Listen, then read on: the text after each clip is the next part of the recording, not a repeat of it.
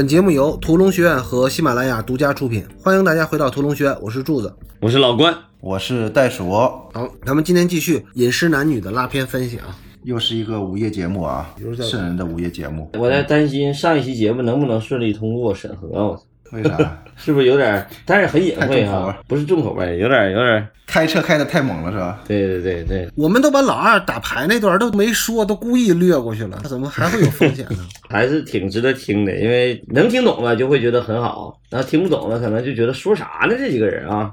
嗯，对。嗯，拒绝黄赌毒。呃，对，还有两句题外话，咱们先在那个节目之前先说了的。第一件事是，有的朋友最近开始给我们发私信，就是有好多新朋友给我们发私信，说想听某个电影的拉片分析。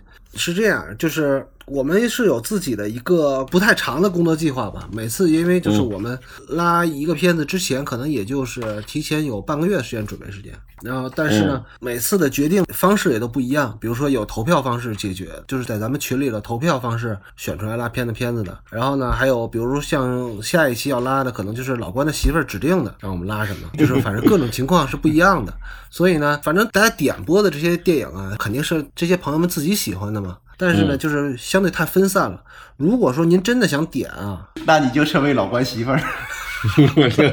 那那不是不是，如果您真的想点的话，您尽量参考一下豆瓣，起码是豆瓣前二百五十位之内的，因为这样呢，就是相对来说听众基础是比较多的。比如说像我、像老关、像袋鼠，我们仨都有各自特别喜欢的电影或者导演，但是呢，我们也不能因为自己的口味来选择片子。比如说袋鼠的口味就太独特，他。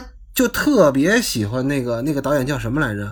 叫毕志飞是吧？亚历山大毕志飞，太喜欢了。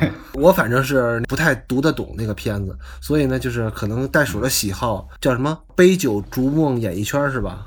然后咱们可以就往后放一放。然后就自己在家慢慢拉片就行了。对对对，像我这种就是完全没怎么看过电影，就看电影太少了。就是你们提那个玩意儿，我都没听过都。让我突然间从零开始，完了给你们讲，有点闹笑话呢嘛，开玩笑呢。你就讲点我熟的，没看过几个电影，主要是看太少了，阅片量太少，本身也不是影迷，主要是。关键是我们群里那波人看的片子太多太多了，对对对，对他们的阅片量都把我都吓着了。我自认为看的还挺多的，大概有两千部左右，但是我觉得我们仨人我是最不影迷的一个，看电影看的他实在太少了。但你要是聊综艺，哎，老关差不多行。那综艺我不行，综艺我们可以请嘉宾，我们有有懂综艺的嘉宾。你那个嘉宾是晚会，是懂晚会，好吧？那个闲话就不多说了啊，然后咱们直接进入拉片分析。上一次咱们说到老朱家的畸形常态，老朱朱涛这个老头儿和他的三个闺女，他们家庭的现在这个状况啊，属于用老关的话说，属于比较畸形的、比较奇怪的常态。嗯，同时呢，他们家里还有第五位成员，也就是朱太太。那么下面可能是这一家五口人，我操，大晚上我这么说，我也有点身 汗毛都竖起来了。一家四口，一家四口啊！啊，对，老朱家的一家四口不，是人。别这样，别这样。那个老朱家这一家四五口人，然后要吃第一顿饭了，然后这一这第一顿饭是伴随着老朱家的邻居翻唱的鲍勃迪伦的那个《Blow in the Wind》，叫《随风而逝》这个卡拉 OK 开始的。这一家人终于围坐在一起了，因为老朱已经忙活了一下午了，感觉他忙活一天了，做这顿饭。嗯嗯，但是真正坐下之后啊，哎，老朱刚要起话头，想要掏心窝子，这时候二闺女在喝鱼翅汤的时候就皱起了眉头，跟他爸说：“说你这个煨鱼翅的火腿蒿了。”嗯对，老头说：“你呀你你忘本了，你吃鱼翅你都那么多废话，不爱吃滚一边待着去。”其实二闺女这句话的意思隐含着就是说老头啊已经老了，味觉退化了。但是老头说的是啥呢？说我的舌头好得很，也就是说我硬朗着呢。不信我就给你们找个小妈让你们瞧瞧。老老头没说啊，反正老头心里是这么说的。是要直接说出来，对对，但是憋住了，对，老头没说来找小妈这事儿，但二闺女抢着说了，说自己买了个房子想要搬出去。老头嗯听了这话之后，非但没有替二闺女高兴，反而是有点儿生气的感觉。没有，二闺女是：“我给你腾地儿。不是二闺女是给四闺女腾地儿，爸爸那个房间是不用搬的，对。然后在此时，圆山饭店来电话了，说让老朱去救场。这一顿丰盛的晚餐也就这么不欢而散了。这个是袋鼠所谓的这个影片的六顿饭的第一顿饭。当时你们看完这顿饭的时候什么感觉？我觉得这一桌子菜不咋下酒啊。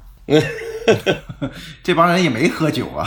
我觉得啊，那个就是老朱的这个表演，虽然说有点刻意，但是还是比较准确的。为啥呢？就是你心里有鬼的时候啊，你特别在意旁边人对你的那个说话的一个反应。对他想要那个说话的气场，就万事俱备以后把这些话说出来。嗯但是老被打断，这个就是心虚的那种表现，这场戏里也就表现出来了。吃这场戏的时候，其实猪妈的那个遗像还在旁边。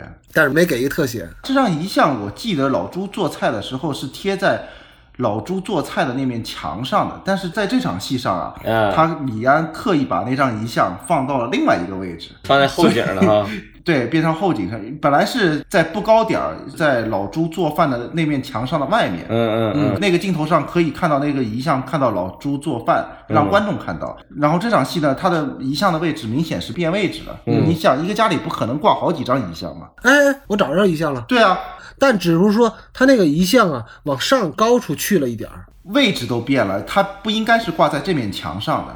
如果挂在这面墙上，跟前面是穿帮的。它如果挂在原先那面墙上的话，就会被它现在这个圆形的那个玻璃那面墙给挡住。啊啊啊！对它现在厨房是在圆形玻璃那儿哈，它可能做饭那个是单独的外头那个地儿。哎，反正这个结构是啊，那也有可能，反正那个位置肯定是动过，是刻意把那张照片放在那儿了。嗯，对，这个肯定是特就跟前面老朱做菜那场戏的那个相框的位置是不一样的。嗯嗯，李安对这个场景的布局其实是很有深意的。这个戏还不是特别明显，只有几场戏吧，他做这种场面调度做的比较清晰明了。在喜宴的时候，有大量的这种场面调度的戏，特别明显，人物关系跟着场景之间的设计感特别强。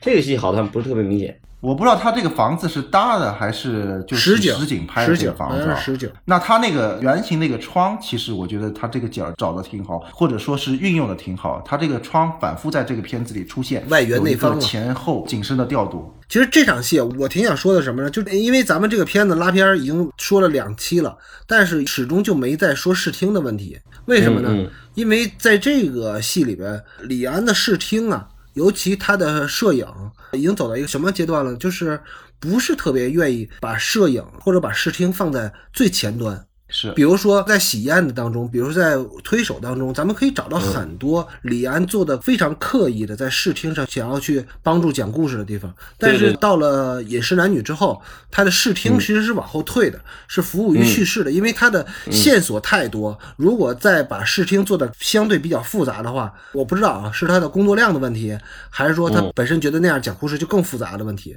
所以呢，他的视听是有点让位了。但是在这场戏，哎，我们可以发现一些端倪，就是他的视听上是怎么做的。嗯，呃，这场吃饭的戏，咱们可以看啊，除了全景之外，就没有关系镜头。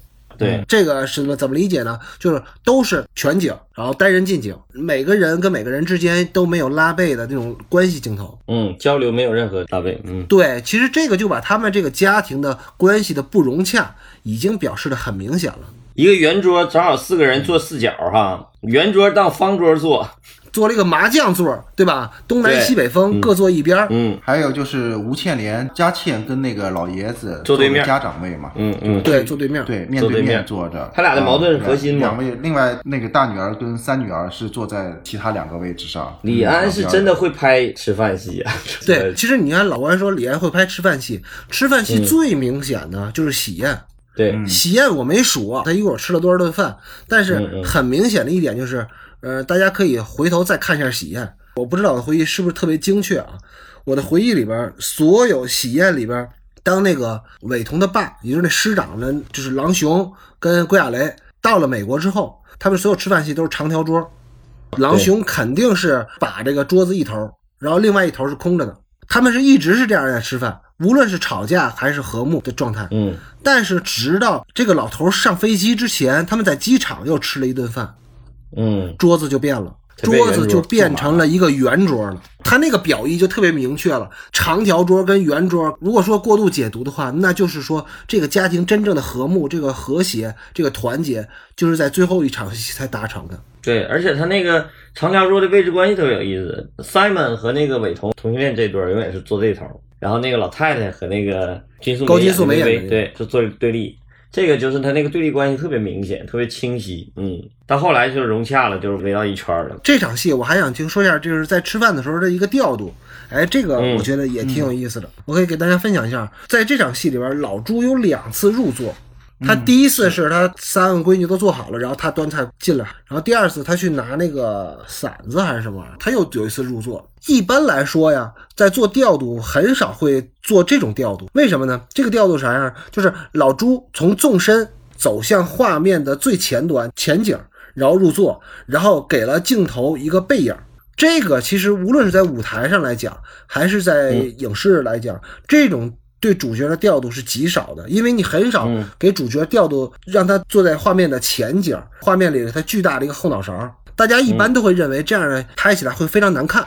其实我觉得，就这种调度，它其实代表了就是一种威严或者一种压力，在这个家庭当中，这个餐桌上的话语权，就是中式父亲特有那种类似于君王那种，哐当往前景一坐，然后把你们后边都遮住了。咱们比如说，这个不是一个家庭戏啊，这个如果是个古装戏，一个宫廷戏，可能啊会走极端，嗯他可能会挂着这一个，比如说铁王座的前景，某一个人坐下，然后底下是重臣，嗯。会选择一个广角一点的，然后这个镜头更贴近这个铁椅子。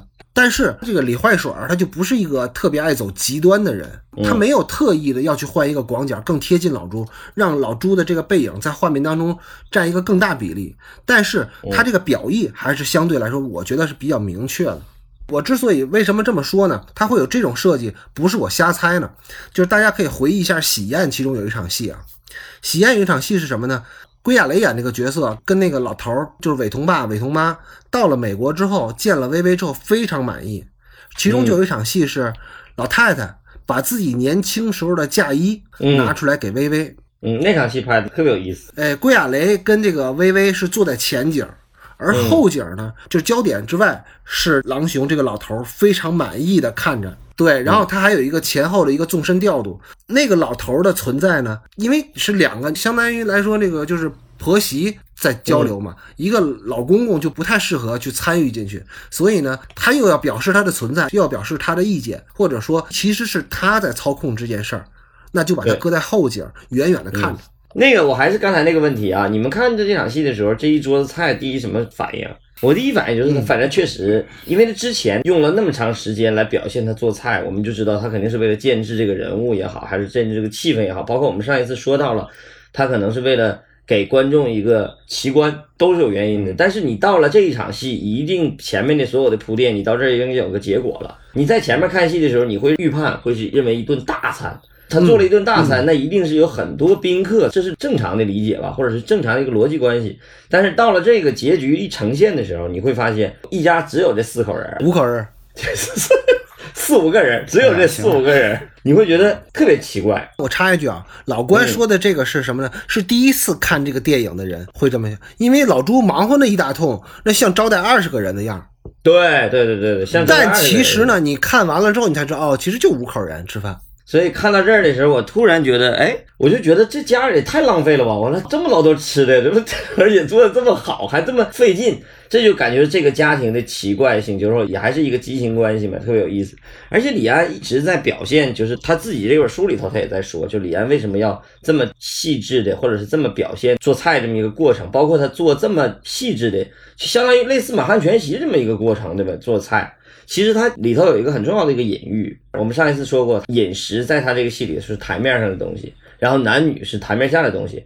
台面上的东西做的越丰富、越细致，就暗示了其实台面下的东西实际上可能越汹涌，或者说是更不能说越压抑。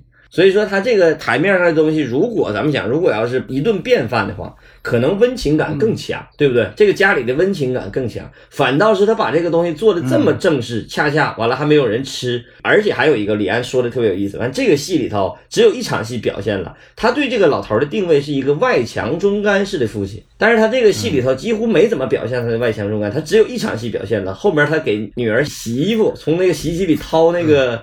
各种那个胸罩啊，什么内裤啊，他就是不太会当父亲的一个父亲。所以说，这个父亲怎么才控制这个家庭？他是控制不这住个家庭你这个说的不精确，你说的是我们看外墙看的很多，但是他这表现的中干表现的不多。对，刚刚老关说的这个，我就觉得你这说的特别对，就是嗯他做的这一桌饭店菜，吃饭店菜的时候，就是不像家常小菜那种温馨感就没了。就这一桌饭店菜的话，它的隔离感其实也特别明显，对，就社交饭嘛，这种。而且他这你看各种什么鱼啊、肘子什么的，完了几个女儿，这几个大小伙子吃还过瘾呢，给这几个女儿，对，还有一个就是他做这一桌菜也是给张艾嘉他们打包准备的。主要是为了打包用的。让我咽口酒啊，这个菜太好了。你这属于挂咸鱼下饭。因为我们是还是在异地这个远程录音嘛，所以我现在在视频里看着老关自己对着空气喝啤酒，就着屏幕里这桌菜喝啤酒。我操，说的真是挺可怜，这是。关键我这录音的时候不能吧唧嘴，我就喝点酒就不错了。你，然后那个你看，我就说到这个，就是外强中干嘛。后边有一场戏，他给女儿洗衣服的时候，他把三个女儿的内衣内裤都放一起那么洗，就感觉他是一个不太会当爸爸的爸爸。就是从他妈妈去世了以后，相当于这个家庭他这个地位实际上是很不保的，或者他这个母亲的角色他承担不起来的这么一个人物形象或者人物性格吧。那么他怎么才能在这个家庭里头有一个掌控力呢？他可能就唯一的掌控力就是每周必须得回来吃这一次饭嘛。所以说他就相当于他只能靠这个来掌控这个家庭局面了。所以说看起来这个父亲是一个非常有地位的一个父亲，就像柱子刚才说的视听语言的调度，但其实处处隐藏着这个父亲在这个家庭地位是岌岌可危的。你说到这儿，我突然想起来了，就我想到老关在六十多岁的时候，每个礼拜必须把俩儿子叫回来给他们拉一次片儿，也是维系他的父权的形象。烦死我了！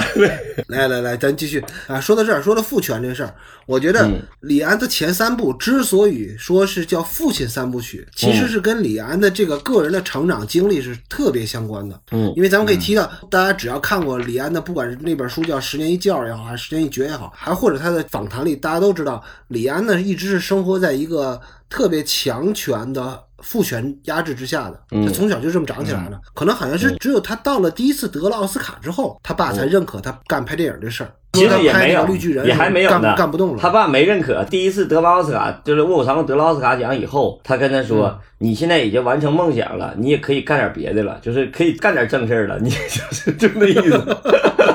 他 真的说的这句话。他爸好像说你可以回来教书了，就啊对对对对对教书啊是是件正经事儿哈。我给你念啊，原话是这么说的：是理智与情感的时候，他说我爸爸那个时候也这样想，直到理性与情感拍完时，他还说：“小安，等你拍到五十岁，应该可以得奥斯卡了，到时候就退休去教书吧。他爸感觉是个山东人是吧？不是必须是公务员。所以说，李安的在他电影里边，他拍父权或者拍那个典型的这种东方式家长的这种感觉，他是拍的非常好的，就是可能要比咱们这边的人拍同类题材，他掌握的要更好。嗯，刚说到了这场戏的那个意义啊，包括视听语言呢，其实我觉得我们应该聊聊这场戏的内容，包括这场戏的真正的结构内容。很重要的一点，这场戏本来我们就知道，就整个开场老头儿是有话要说，而且整个监制的过程，第一幕主要他的任务就是要把这个话说出来。但是这是第一次被他女儿打断了，打断了，他就把这话憋回去了。实际上，这个场戏的主要的对抗关系就是吴倩莲她的二女儿和她之间的对抗。包括袋鼠刚才说的，包括他俩调度位置都是，相当于是个圆桌做了个四方桌，但两个对立的两个人直接坐在对立面了。然后就涉及到一个什么问题呢？我们上一场聊到了，这个戏是一个多线索的一个戏，而且这是李安第一次面对一个多线索的戏。第一稿剧本，包括到第二稿改的时候，他改完以后，都还在对这个线索结构还有点懵，他不知道该怎么那啥。等到第三稿的时候，他把这个戏给他那个詹姆斯，相当于是合伙人吧，就是从独立制片这么合伙人，那个也是个编剧。后来他一直都是在跟这詹姆斯合作。他把这个戏翻译成英文，然后詹姆斯用英文又写了一版剧本以后，把这个剧情结构才算是捋清楚。詹姆斯当年做了一个最大的改动，詹姆斯给他提了故事的两个重点。你看，我给大家念一下啊。第二稿完成的时候，辅导金的一千万也拿到了，但是剧本仍有问题。詹姆斯看到翻译剧本，从监制的角度提出看法，他点出两个关键：一，故事的重点在哪儿？是他逼我重新面对想逃却逃不掉的主题——孝顺于家。至此，我才真正的朝父亲三部曲的方向发展。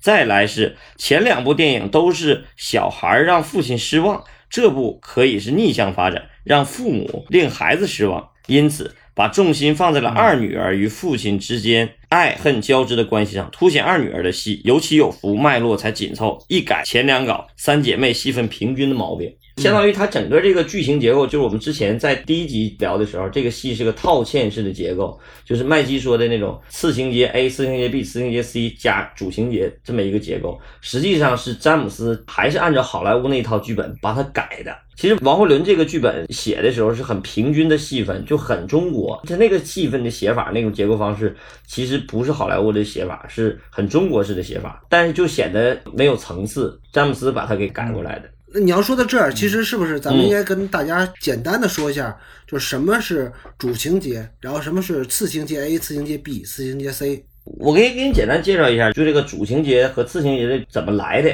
呃，我就不念麦基怎么写的了，我大家描述一下。他那个我印象最深的，他举个例子，就是你第一幕的时长，如果要是一个一百二十分钟的片子的话，第一幕的时长应该在三十分钟左右，就第一幕就结束了。然后从第三十分钟一直到第一百分钟吧，这七十分钟这个第二幕，然后从一百分钟到一百二十分钟是第三幕，就二十分钟最短的一幕。那么就会涉及到一个什么问题呢？就是你会涉及到长达七十分钟的第二幕是特别难受的，就是你这个肚子太长了。就是你从结构上来讲，肚子太长了的话，你如果中间不打木或者是不分木的话，你的结构、你的故事的这个脉络性，或者是你的起伏感是不强的，是很容易让人看的就是睡过去，昏睡过去，或者没有那个精神头了，就不往前推进这个故事。对，不往前推进。你要不然你就得中间打断，就是比如说你做一个四幕剧，或者作为五幕剧，比如我们之前聊过好多次，就是现在比较流行的五幕剧的结构方式，甚至还有之前他说的七幕剧，比如说那个印第安纳琼斯那个系列，他说就是七幕剧，我没仔细研究啊，他他怎么说的怎么说。但是幕越多就会造成一个什么问题呢？幕越多就是你到后来的变化或者衰减能力就会越大，你必须在每一幕不断升级才行。因为你很难有智力水平，你能达到就三幕要比二幕厉害，四幕要比三幕厉害，这个太难了。不停的翻起来，对，不停的翻，那个特别难。你做探险片是可以的，因为探险片是有不断的那种新东西加入的，就是《夺宝奇兵》系列嘛，斯皮尔伯格打怪嘛，嗯，那个可以。但是其他的这种生活剧的，或者是那种普通那种剧情片，是很难靠那个多幕。来构成这个起伏的，或者是剧情的推进的动力的。对，所以他就提出一个方法，就是可以加次情节 A、B、C。比如说，他加一条独幕剧，比如这个戏的典型的加一个独幕剧，就是他那个小女儿那个故事，加一个二幕剧在中间。闺蜜墙角的故事。嗯，那是个典型的独幕剧。然后它中间甚至可以加一个二幕剧，然后做一个穿插，就是他大女儿她那个爱情故事，就典型的二幕剧。然后再加上他三女儿的自己的爱情故事。这是一个套嵌到一个主情节的一个故事，你把这一套嵌了以后，你就会发现，它这个独幕剧、两幕剧和三幕剧，大部分的内容都是在中间这个大肚上了。所以说，你中间这七十分钟的肚子，并不会觉得无聊，还是跌宕起伏的。信息密度是始终是保持的，所以这个方法就有效的解决了中间这个大肚子难受这个问题。这是一个特别聪明的方法，而且这个方法是典型的这种好莱坞式的编剧总结出来的一个方法。所以为什么说在李安在这一次在中西结合的时候，詹姆斯给他提了好多意见，帮了好多忙，他也逐渐体会到就是戏剧结构在电影里头的碰撞。这个也是一次我觉得挺值得我们研究的，而且也是当年他面临一个最大的困难。也就是不是靠主情节那条线上不停的翻，而是靠次情节线 A、B、C 不停的有情节点出来，对，然后填充这个大肚子。对对对对，但是它这个也是有局限性的，咱们直接说一下，就是能在主情节下面再走次情节的，说实话是不太适合那种大主角戏的。对，不太适合大主角戏，分散了是吧？对，那样你就会把这个戏啊就分给别人了。咱们在这个《饮食男女》这电影里，他们家仨闺女，这个可以。他如果只有一个闺女，你就没法做次情节 A、B、C。就是大家就这么非常鲁莽的举这么一个例子啊，比如说咱们之前拉过的片子，比如说像《七宗罪》。七宗罪那典型的两个主角，或者说他其实是一个人的一个主角的一个戏，那种大主角的戏就走不了次情节。而且为什么走不了次情节呢？是因为它是一个侦探视角的戏，它必须是让观众保持注意力就在他那那条最主要的故事线上。所以说，呃，老关说的这个方法好用，肯定是好用，但是呢，也要分故事。对，分故事。我因为我们尝试过，不是这么容易用的，就是如果用好了有效，但是其实做起来非常难。你要写好了非常难，也就是说，不是所有戏都能分出次情节线 A、B、C 来的。对对对，有的有次情节线 A，或者有两条。嗯，不是所有戏都有三条的。对对对对，而且还有一个就是，就跟咱们原来说那个五幕剧似的，也不是所有电影也都适合五幕剧。对对对，现在这种结构其实是越来越丰富了，因为越到现代电影，你会觉得越来越觉得就是结构感是越来越强了。对，其实就是你的工具箱里的现在的工具，其实在以往的电影里头都存在，你是随时都能拿出来用的，只不过是说你要根据你自己手里的或者你心中的这个故事去挑选你工具箱里的工具而已。嗯，对你这个例子举得好。那你说现在这个结构会越来越丰富，是不是也是因为故事的匮乏？故事该讲的都讲完了，没有太大的新意的故事，所以靠结构去撑整个电影呢？我觉得有道理，因为故事其实早就讲完了。就是我觉得人类的故事基本上古希腊的时期基本都讲完了，就所有的都是古希腊神话的那种变形。所以说，你就靠各种变形啊，靠个结构的变形啊。而且我觉得结构跟人的审美、跟观众是有极大关系的。你观众的反馈和观众的接受能力决定了你的结构方式。这段说的有点长，但是我还最后再提一嘴。本来我想再往后放，但是你已经说到第一顿饭了嘛。嗯嗯我是在看，如果这部戏它现在主要是靠这六顿饭来穿起整一个戏的一个结构的。嗯嗯，如果这六场饭没有的话，那整个电影会不会就更乱了？对，这就是我上次我跟柱子聊到哪个话题就说到这儿，我就是重复的重要性，就是很多都认为场景越丰富，实际上对电影可能越好，因为你的视觉越丰富嘛，那冲击力越强。但其实有的时候恰恰相反，场景越丰富，反倒显得越杂乱无章，对叙事来讲其实反倒没有帮助，反倒一个场景的不断运用、不断翻新。然后给观众留下了这种坐标式的印象，对观众的理解其实可能是更好的、更有效的，看你怎么用。这个我觉得稍微说一下，就大家就能理解，就是你看看小品或者你看个话剧，对吧？嗯，不可能一个话剧有一百多个场景，你场景变化太多了，看着太震撼了，那不就是航拍中国吗？那个。好，好吧，这场戏已经聊的时间太长了啊，咱们接着往下走啊。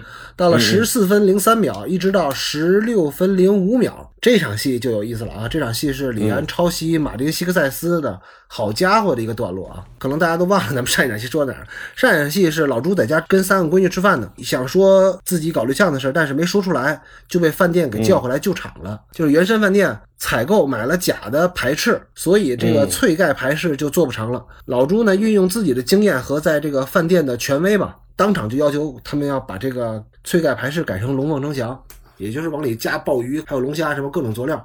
于是这样就稳住了场面。说回来，就是还是说视听啊，我觉得就是这场戏的进的这个段落特别有意思啊。嗯很明显的，咱们说好听的叫致敬，也说不好听就是直接抄了《好家伙》里边亨利带着他那个女朋友第一次进那个高级餐厅这个场面，嗯也就是他是从后厨进入的。嗯也是一个长镜头的跟拍。他这个方法虽然是抄的，但是我觉得他因为运用的目的不一样，而且运用的嗯确实是非常得当。我觉得这个就是非常优秀的借鉴。慌乱感对，，因为他这个借鉴为什么说呢？因为好家伙是九零年的片子，嗯而这个《饮食男女》是九四年的片子，李安不可能没有看过马丁·西克塞斯那个段落。我再说回来，我为什么觉得这段虽然是抄的，但是嗯是运用的特别得当？因为这个电影啊，讲了一什么故事？最主线的故事是讲的老朱枯木逢春的这么一个故事。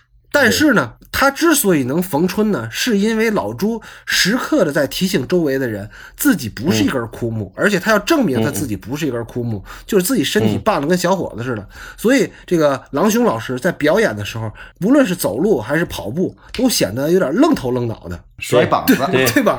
吊膀子就是他，哪怕跑步啊，他也像一个上满了发条的木头人一样，啪啪啪那么跑。除了老头卖力气之外呢，这个摄影部门在帮助老头表演的时候，你看后边他有一场跑步的戏，他用的呃稍微中长焦一点的跟摇，体现那种速度感之外，他还可以怎么弄呢？他让这个狼熊这个演员进入一个相对来说比较狭窄的空间。或者说，嗯，来回比较多的这种空间，偏于超广角的镜头来跟拍，嗯对吧？就这种呢，显得你的速度感，你又强了有广角嘛，你又又挂又挂着两边的关系，哎，对，所以嗯你就能感觉这速度感更快。所以老朱的那个像那个小伙子似的那种身体状况呢，就能表现的比较明显。其实这就是摄影在帮助这个老朱，让他虎虎生风起来。还有就是狼熊啊，这个救场这一场，体现他的性格跟地位也很明显。嗯，首先性格，你看他到了圆山饭店。出租车还没停下的时候，门已经开了，在那儿感觉要跳下来，那太夸张了。紧接着一个长镜头啊，后厨就慌乱嘛，嗯，体现他地位的时候就来了，就那个领班啊，就随时拿着厨师服，准备着给郎中穿，就一气呵成。对，那个温师傅他过去菜单一拿到手，那个温师傅就已经把眼镜给他架到眼睛上了。对对对他这个地位啊，相对来说在那些比较夸张还就大厨身份的体现。嗯，但是你看后来。这餐饭解决了完了以后，嗯，有一个小青年怼他，对对对对你 你怎么不打包菜？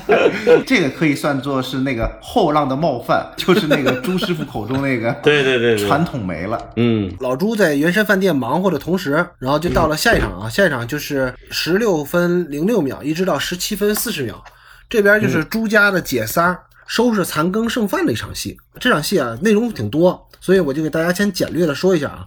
这场戏的起点呢，是二闺女说自己买了高居公寓，对吧？然后要搬走了，这就加重了老大的危机感。为啥呢？嗯咱们可以体会一下这大闺女啊，就现在说不好听的话，可能有点歧视女性啊。呃，就是老姑娘没对象，嗯对吧？嗯咱们从后边可以看得出来啊，他对那个肌肉男啊，包括那个机车啊，就摩托车那种雄性的象征啊，他是其实是非常有向往的。但是呢，因为他自己现在这个阶段既没有合适的男朋友，又没有足够的钱买套房子搬出去，所以呢，他就感觉自己有点憋在家里，窝在家里了。所以他就跟老三说什么呢？他就说我不宣愤，我不平衡，凭啥是我？我要陪着那个老伴。老三呢，因为他在这个时候大学还没毕业呢，所以他没什么感觉。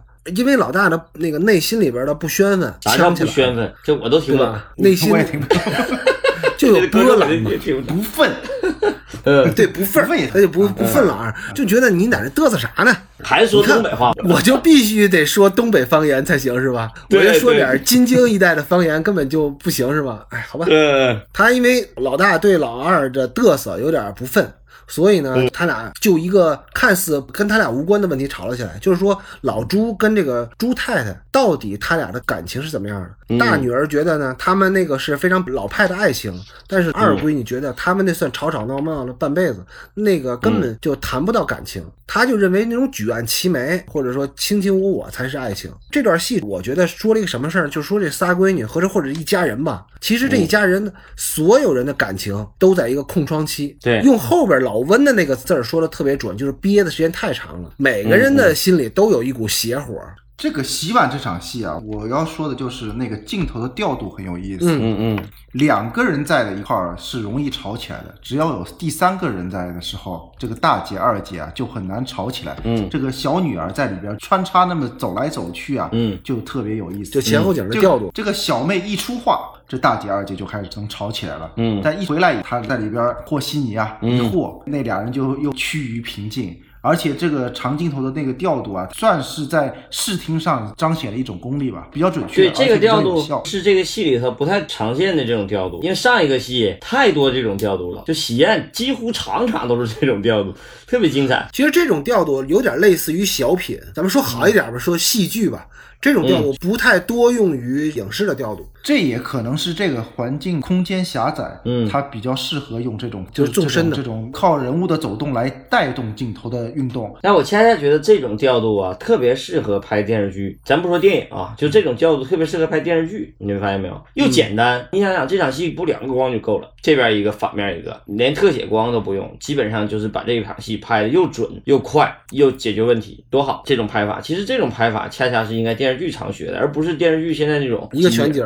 对，一个全景拍完，然后夸夸近景，我操，那费劲劲儿，还拍的不准，还不如像这种的。但这种调度太考演员，但这种其实不复杂，除了演员可能会多走走戏以外，但其实真正现场的话不会太折腾，你不会觉得吗？这个我觉得是跟当下咱们的现状是有关系的，因为咱们现状是底下的人是没问题的，嗯，起码还没有那么大问题，上面的人是有问题的，就是好多人是经不起这样演戏的，啊旁边得有人给他提词儿，得有副导演给他搭词儿。其实演员这种戏演起来也更顺畅，他的情绪是连贯的。整场戏走下来，在表演来说，他会整个更舒服情绪啊各个方面都会很舒服。但是这样演戏累啊，这场戏，比如拍两个小时，这仨演员都得在。但是如果现在的拍法呢，这仨演员是可以轮班休息的，除了拍全景之外，所以我觉得这个现状也改不了。你得给这些演员留时间去打个手游什么的。你要那样干活，这戏拍俩小时，这仨演员就在这陪仨小时，这个导演太不人道了。而且我觉得这场戏特别有意思，就是体现了一个就是李安对父女关系的理解特别深刻。他上两个戏推手和喜宴，他都拍的是父子关系，但到了这个戏，他拍的是父女关系。父子关系、父女关系很大的一个区别就是，女儿出嫁是要离开家的。反正这个戏李安自己都总结，他后来找到了这个戏的味道。所谓的味道就是焦菊隐和大导说那个就一戏一格，这个戏的一格的味道就是错位，就是父亲和这个二女儿之间的关系错位，讲的是这个错位关系。父亲出嫁，对，对父亲出嫁，然后女儿留下来承担了家庭的重任。他是剪戏剪到第二稿的时候。才找到这根筋的，才找到这个味道的。哎，这个挺有意思，他不是从开始就想明白的这个戏，所以说他这个戏很痛苦嘛。因为李安之前拍那俩戏，他都是早就想好了。这个戏因为他是拍的别人的剧本，他始终找不着这根筋，始终找不到这个戏的味道。只有在第二稿的时候，他突然之间找到这个味道了，就是这个错位关系。这个剧很有意思，就是如果他有仨儿子的话，那他怎么才能占领这个家庭的那个地位？那就是谁先娶媳妇儿回来，得天丁才是这个家庭地位的象征。但是恰恰是女儿就特别有意思，就是女儿是谁先嫁出去谁牛逼，你知道吗？谁先离开这个家，所以她这个逃离感。恰恰是为了争夺她的地位，这个就很有意思。所以说，这个二女儿首先说我要买房了，我要离开这个家，严重的那个损害到了这个侵犯了大姐的地位。对，侵犯了大姐的地位。因为后来的时候，我们下一场戏，张艾嘉那个后面的戏也是，大姐说这个家肯定是最后我要守在这儿的，我要陪着我爸的。她侵犯了大姐的地位，因为她先嫁出去了，恰恰是侵犯了。没想到后来这个老爷子也嫁出去了，就特别有意思。其实老关说的这个有点就是类似于，比如说一家有三个兄弟，对吧？嗯嗯，老大没结婚呢，老二先着急办喜事儿，这个一般对是在常理上是不允许的，尤其在农村嘛，不太对中国太常见。传统的文化里头是不太允许的，所以说这个就已经离经叛道了，这个侵犯感是很强的。所以说这场戏大姐能跟他因为这么一点事儿吵起来，而且吵的还挺凶的。那个小妹妹其实不太懂他俩吵的是什么，这个就是处理的特别微妙。就这点小戏，他把这个父女关系和这个姐妹之间的关系都想得很清楚、很明白。啊，到了下一场戏啊，这场戏是一个过场，我觉得是嗯为了给后边的一场心思更多。然后信息量更大，家里的一场戏打隔断的，所以这场戏也不是特别重要，就是说是在十七分四十一秒一直到十八分十五秒。这场戏是啥呢？就是老朱啊做了个样板菜，也就是龙凤呈祥这道菜，然后呢就是终于赢得了这个司令的欢心。但其实这个人啊，这不是个演员啊，这是台湾的一个政治人物，就是吴伯雄，他也当过那个台湾地区的这个国民党党主席，同时也帮助这个饭店经理度过了难关。这是一场打隔断的戏，这场戏我觉得没啥可说的。吴伯雄怎么能去演这样的片子？其实我觉得李安在拍这场戏的时候，他应该是有挺多能动用的资源。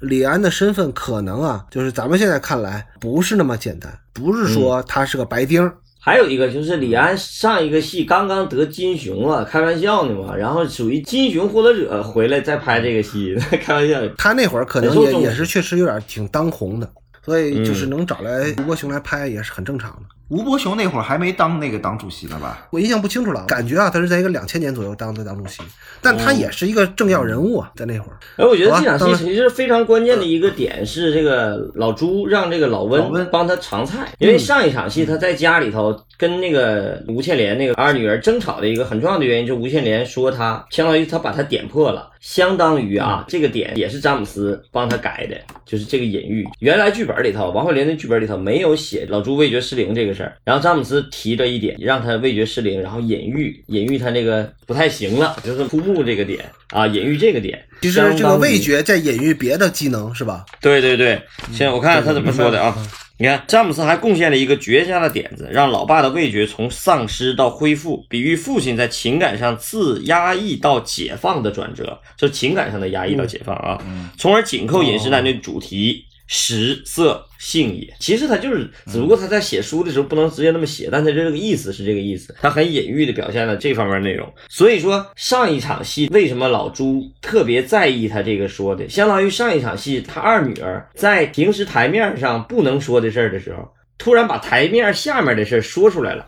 所以相当于直戳住了这个老爷子心窝子，所以老爷子把憋了这么久的要说的话一口气给咽回去了。那这场戏特别有意思，这场戏相当于直接告诉观众了，这个其实非常重要的是，他要有这么一场戏告诉观众，这老头实际上是有问题的，而不是说完全没有问题。嗯，我觉得这个确实是太隐喻了。这个其实你要欧洲人或者美洲人，他是不太能理。要美国人拍这场戏，他就直接拍厕所，肯定。嗯嗯，直接尿不出来尿是吧？你记得我说这个直接拍的问题，在梅赛德斯先生嗯那个老头是怎么拍的吗？那个老头的出场，嗯他就是拍早上起来的晨尿。我印象里还有那个《疯狂石头》里边，郭涛不是也是吗？对，郭涛也是也是就是一个心理上的压抑和释放的过程。对，这个是确实是隐喻型的拍法啊，不是特别适合当下的。你看詹姆斯为什么能改这种戏？这种戏也典型的那种西方式的那种比喻，就像为什么它不容易理解呢？就是说食色性也这个词儿在西方文化里头没有，所以说西方人是难以理解的。恰恰中国人食色性也可能能 get 到那个点。好吧，到了下一场戏啊，下一场戏非常重要啊。那真正的女主角终于出场了啊，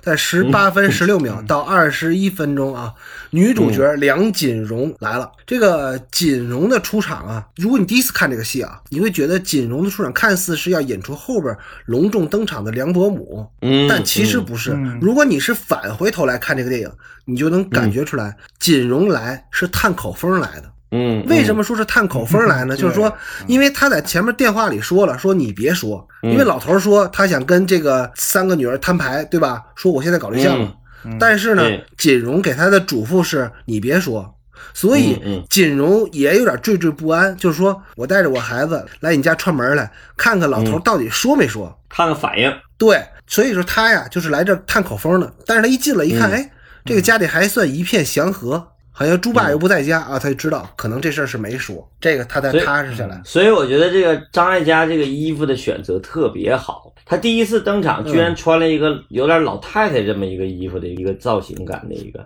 包括颜色，包括造型，都是很老年人的衣服。因为她本身实际上是一个中年职业女性。我们后来才知道，跟她跟老老朱在一块儿的时候，她每天上班嘛，然后穿的那种高跟鞋啥的，实际上是很年轻的这么一个形象。卖保险的，对，因为基于现在这个锦荣这个人物，刚才柱子说的，他的这个心理动机来到这个家庭，就是他是来探口风。万一要是这老头说了的话，我是不是得稳重沉稳一点，显得老气一点？所以他给自己打扮的也是一个老太太样。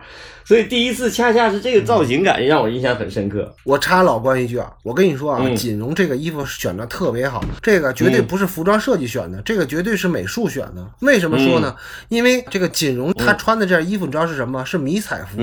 嗯，迷彩服，你看他站在这个镜框里，跟他们这个家的颜色是同一个色系的，比他们所有人就是直接就都融合。他就直接进了这个米黄的这个色系，因为他们家的窗框啊，包括墙面啊，都有点那个米黄那个调子。这就是典型的鸠占鹊巢。还有一个就是他不是刚剪完头发嘛，嗯然后小女儿跟他说你剪头发了，变年轻了，他当时还一诧异。对啊，那一小点你在拉片回头看的时候，对就能看出来那个设计感那种心思在里边。嗯嗯嗯，啊，从这场戏啊，我想说一下我的感觉啊。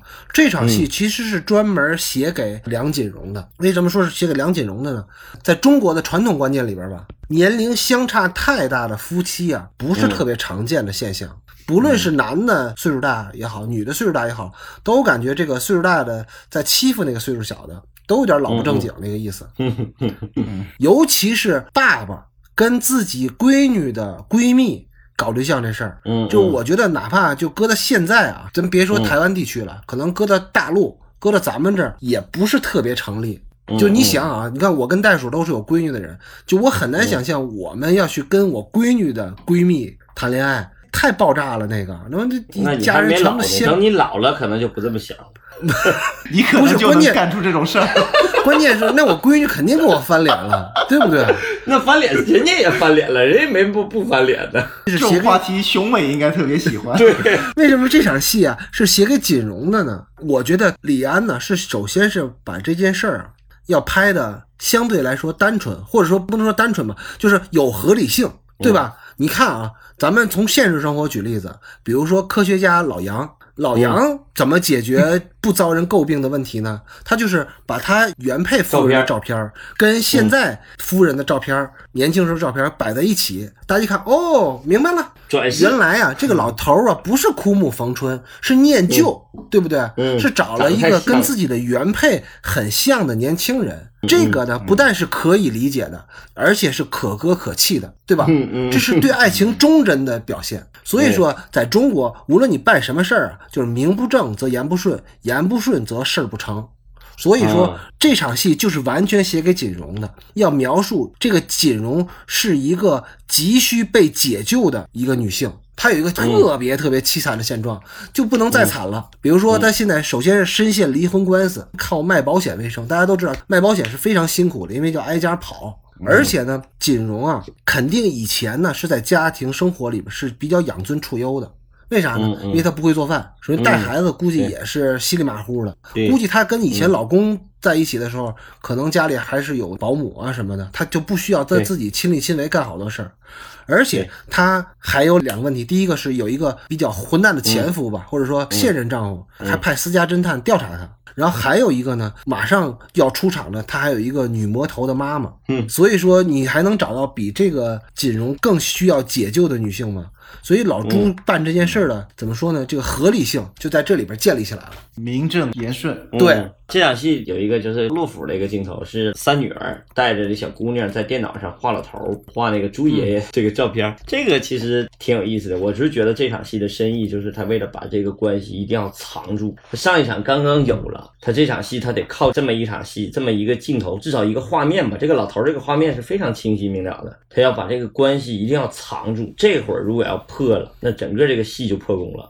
所以他必须把这个老人这种老人感、家庭这种尊严感给他立起来。虽然说他很戏谑的画一个很卡通的老头儿消解掉，但是恰恰是这样让观众觉得这个老头儿不能干坏事儿，足够老，对干不动坏事儿了。才能藏得住。我觉得这个很巧。你如果没有这场戏的话，其实也不至于哈，也不至于被观众发现，但是可能就没有那个尊严感，或者是没有那个地位感。尤其是这个小女孩儿这个戏演的真好，这小女孩儿一直在围着这个画这个猪爷爷，画猪爷爷，这个也挺有意思。我觉得这场戏啊，有几句重要的台词想跟大家拎出来分享一下。就为什么之前说这个片子比较难拉呢？就是说，因为李安有好多台词啊，不论是拍摄还是台词，它都有一个往下沉，它都有一个隐含的意思。咱们就拎出来这场戏的几句台词啊，跟大家分享一下。嗯，这个锦荣进屋之后的第一句话说啥？猪爸呢？对我以为你们都在家，猪爸呢？这句话就是印证了啊，咱们说的是他是来这探口风的，他担心猪爸没忍住，把他俩搞对象的事给说了。第二句台词呢是锦荣的闺女说的，说什么呢？嗯说妈妈今天把鱼给煎糊了。这句话其实咱们返回头来再看这个电影，因为你第一遍看的时候肯定注意不到啊，这个是是搁谁也注意不到，其实就呼应了老朱之前打电话那场戏，对吧？就说红烧和清蒸的问题，只有红烧才能糊了吗？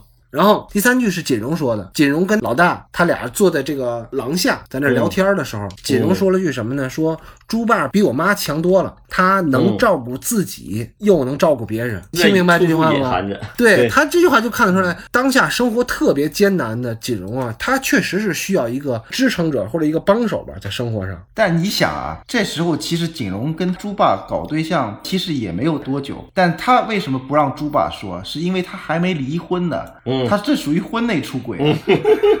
不，我觉得可能是分居很长时间了。但这两狼道里头这个关系就很有意思。我看到这个狼道这个大女儿和这个锦荣坐在一块儿这场戏，我第一脑子里反应就是干道具的时候装景装中堂的景。这场戏它为什么这么一个调度哈？你是觉得这个像不像两国谈判会晤？这叫他这场戏，你看他这个关系啊，处理的特别有意思。他没有拍对切，也没有拍一个特别复杂的一个前后景关系、纵深的关系，而且他拍了一个纯平面这样的一个关系，就让我想到了就是那个中堂。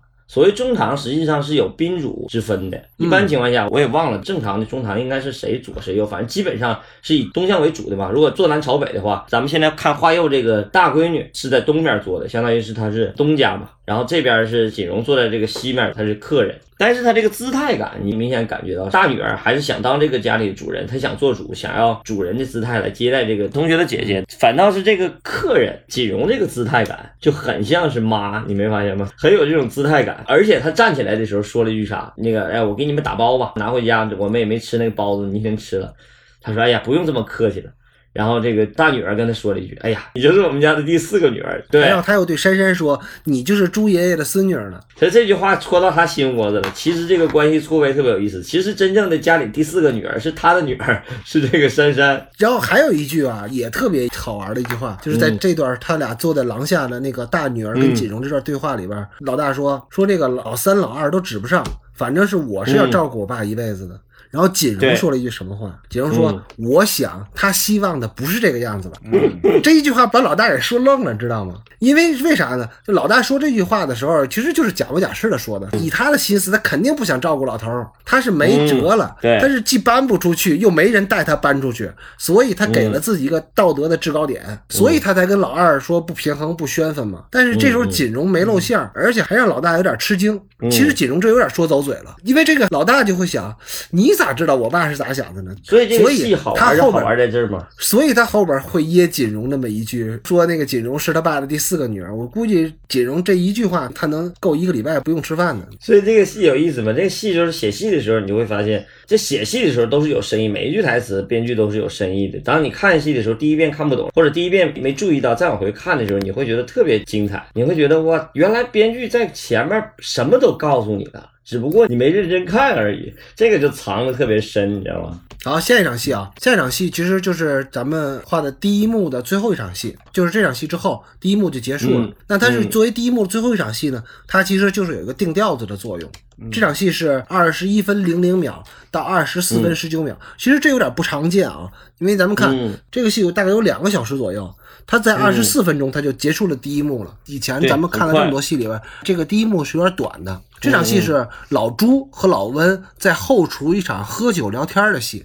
就刚才咱们说的，这是作为第一幕的最后一场戏，也是给这个戏定调的一场戏啊。刚才上一场戏是在给锦荣找理由，说明锦荣要跟老头搞对象的这个迫切性。那么这场戏呢，是给老朱找理由。也就是说，老朱和锦荣搞对象的必要性，尤其是老温的那一句话，把老朱的现状这个说得很明白了。老温说：“难道我不知道吗？你想要的要不来，你想赶的赶不走，正好是干烧甲鱼憋。”其实这个“憋”字儿啊，我觉得啊，可能我有点道学家那意思，就是我觉得有点情色意味。说实话啊，嗯，是那个是，但是呢，描述老朱和描述老朱家这个嗯都挺恰当的。在这场戏的最后，这个两个微醺的老头沿着楼道回家了，而且一路调笑。嗯嗯这饭店后厨啊，这场戏其实这场尬聊时间特别长。嗯，如果你不翻回头往前看的话，其实这场戏你相当考验观众。嗯对只是在为了引出最后那个话题，引到下三路去嘛。嗯嗯，对嗯，这场戏就像戴总说的似的，确实是有点尬聊，尤其这个台词啊，并不是那么好，它不像上一场戏那么筋道。嗯，他是为了把所有的剧情补足，前因后果，把所有人都历数一遍。嗯这个就是没办法的办法了。对这场尬聊就是非常不高级跟上次《七宗罪》里边，嗯摩根·弗里曼跟那个布拉那场戏皮特在酒吧里聊天那场戏，其实都差不多。跟少年的你那场开车的戏差不多法的办法。这场戏我想聊一个什么呢？就是聊一个老温这个人物的设定的问题。为什么在这么一个戏里头有有老温这么一个角色？其实老温除了他的这个映衬角色以外，这个人的最重要的一个任务就是一个出口问题，就是我们经常写戏的时候一个出口，因为我们写了一个憋闷的戏，这个李安这个憋闷它是他的主题嘛。那这个憋闷的戏，相当于你是一个独角戏，就是他所有的内心世界是无法展现出来的，是无法通过独白啊，因为你咱们这毕竟不是写小说，你不能直接钻到那个主人公心里头去，直接表达我操我难受啊，我憋闷呐、我说我我我想我想释放。哎哎，你说到这儿，我突然想起来啊，啊这个如果国产电视剧会怎么写，知道吗？就是没有这个出口人物的时候，他就会写他给他那个老太太上坟去，坐在坟头 跟老太太说一遍。念叨去，碎碎念去。如果是农村戏，肯定会这么写。而且这是个老头儿，所以说他这个人物就一定得设计成一个老哥们儿，而且还一定得喝酒。男人呢，就这点就是就是你不论有多么有尊严的一个男人，你只要是跟哥们儿一块儿喝酒的时候，你把什么事儿你都能给说出来，而且你说的所有的那个台词，刚才他俩说的尬聊啊，多么尬。其实在这个醉酒的状态下是都可以尬出口的，知道吗？你如果要是没有这场醉酒的话，就更尬了。他如果是这两个人是坐在那个路边儿，在 Seven Eleven 一人买了瓶雪碧，坐在路边儿喝，这场戏就不成立是吧？对对对，肯定不成立。就是俩人互相之间都知道的事儿，这种台词就特别显交代嘛。但他这场酒就好很多，因为只有酒蒙子嘛，咱就说酒蒙子说话就是车轱辘话，翻来倒去嘛。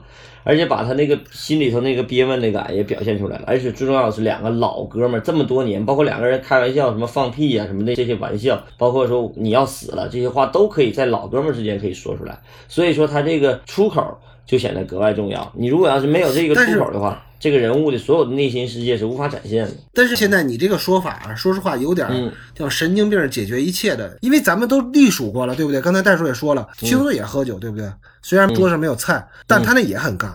就这种问题能不能解决？你说李安、王慧玲，包括詹姆斯，他们不懂吗？他们肯定懂，人家肯定比咱们明白啊，对不对？嗯那他们为什么还会选择这个呢？我我瞎分析啊，我是觉得，就是你无论如何，因为前面这个戏的幕结构其实不是特别明显，也没有什么第一幕高潮，你也感觉不到第一幕高潮。实际上上一场戏是第一幕高潮，就是那个张艾嘉夜会三个女儿 那场戏，实际上是一个内心十分澎湃的戏。像柱子刚才这么一说的话，你能强烈的感觉到那场戏是非常澎湃的一场戏。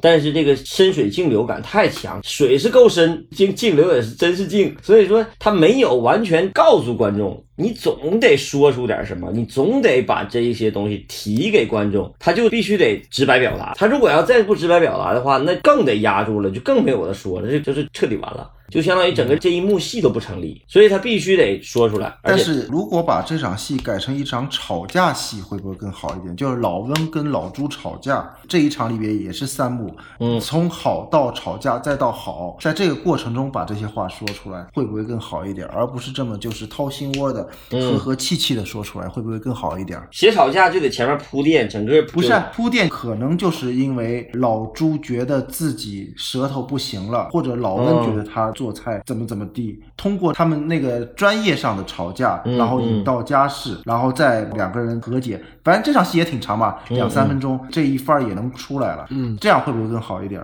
那我觉得可能一一说到吵架，我就可能有点狗血。很难说，我觉得从我的角度，我试图理解这个编剧啊，咱们因为他是编剧是三个人嘛，我觉得我试图从我的角度试图理解一下。袋鼠说那是一种方式，但是嗯袋鼠这种方式容易引偏了。嗯嗯嗯，为啥呢？咱们还说回来这场戏的作用，这场戏是给老朱找辙，就是给老朱搞对象，找一个正。他这个对象如果是居委会大妈就无所谓了嘛，对不对？这场戏就可以不存在，因为那个是有合理性的。但他偏偏搞的是自己的闺女的好朋友吧，所以说这场戏呢不能太激烈。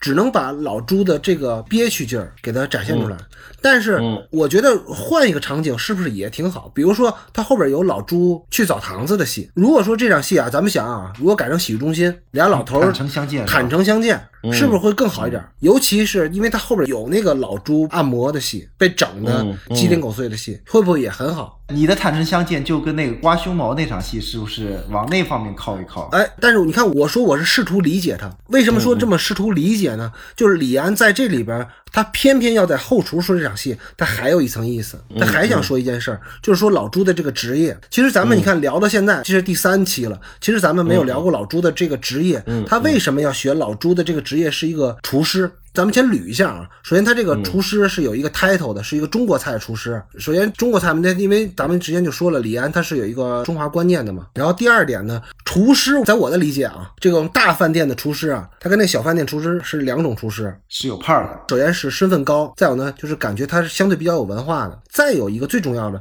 就是大饭店的厨师有一个非常大的特点，谁去大饭店啊？肯定是你有家里有喜事儿的时候才去大饭店，嗯嗯就是摆酒席才要去大饭店。摆酒席呢，基本上没有人去庆祝，比如说我我老婆出轨了，嗯嗯我要去大饭店摆个三十桌五十桌，我说庆祝一下我戴了绿帽子了，这个事基本上是没有的。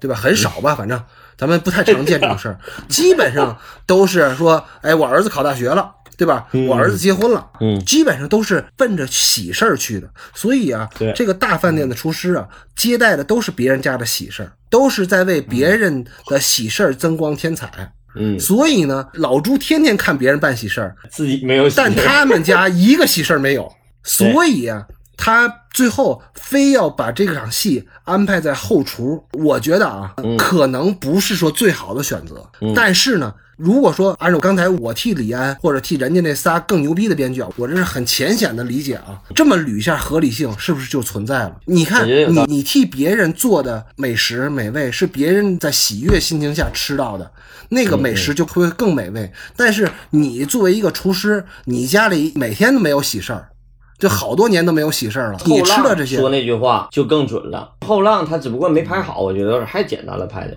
那后浪说你拿回家打包着去。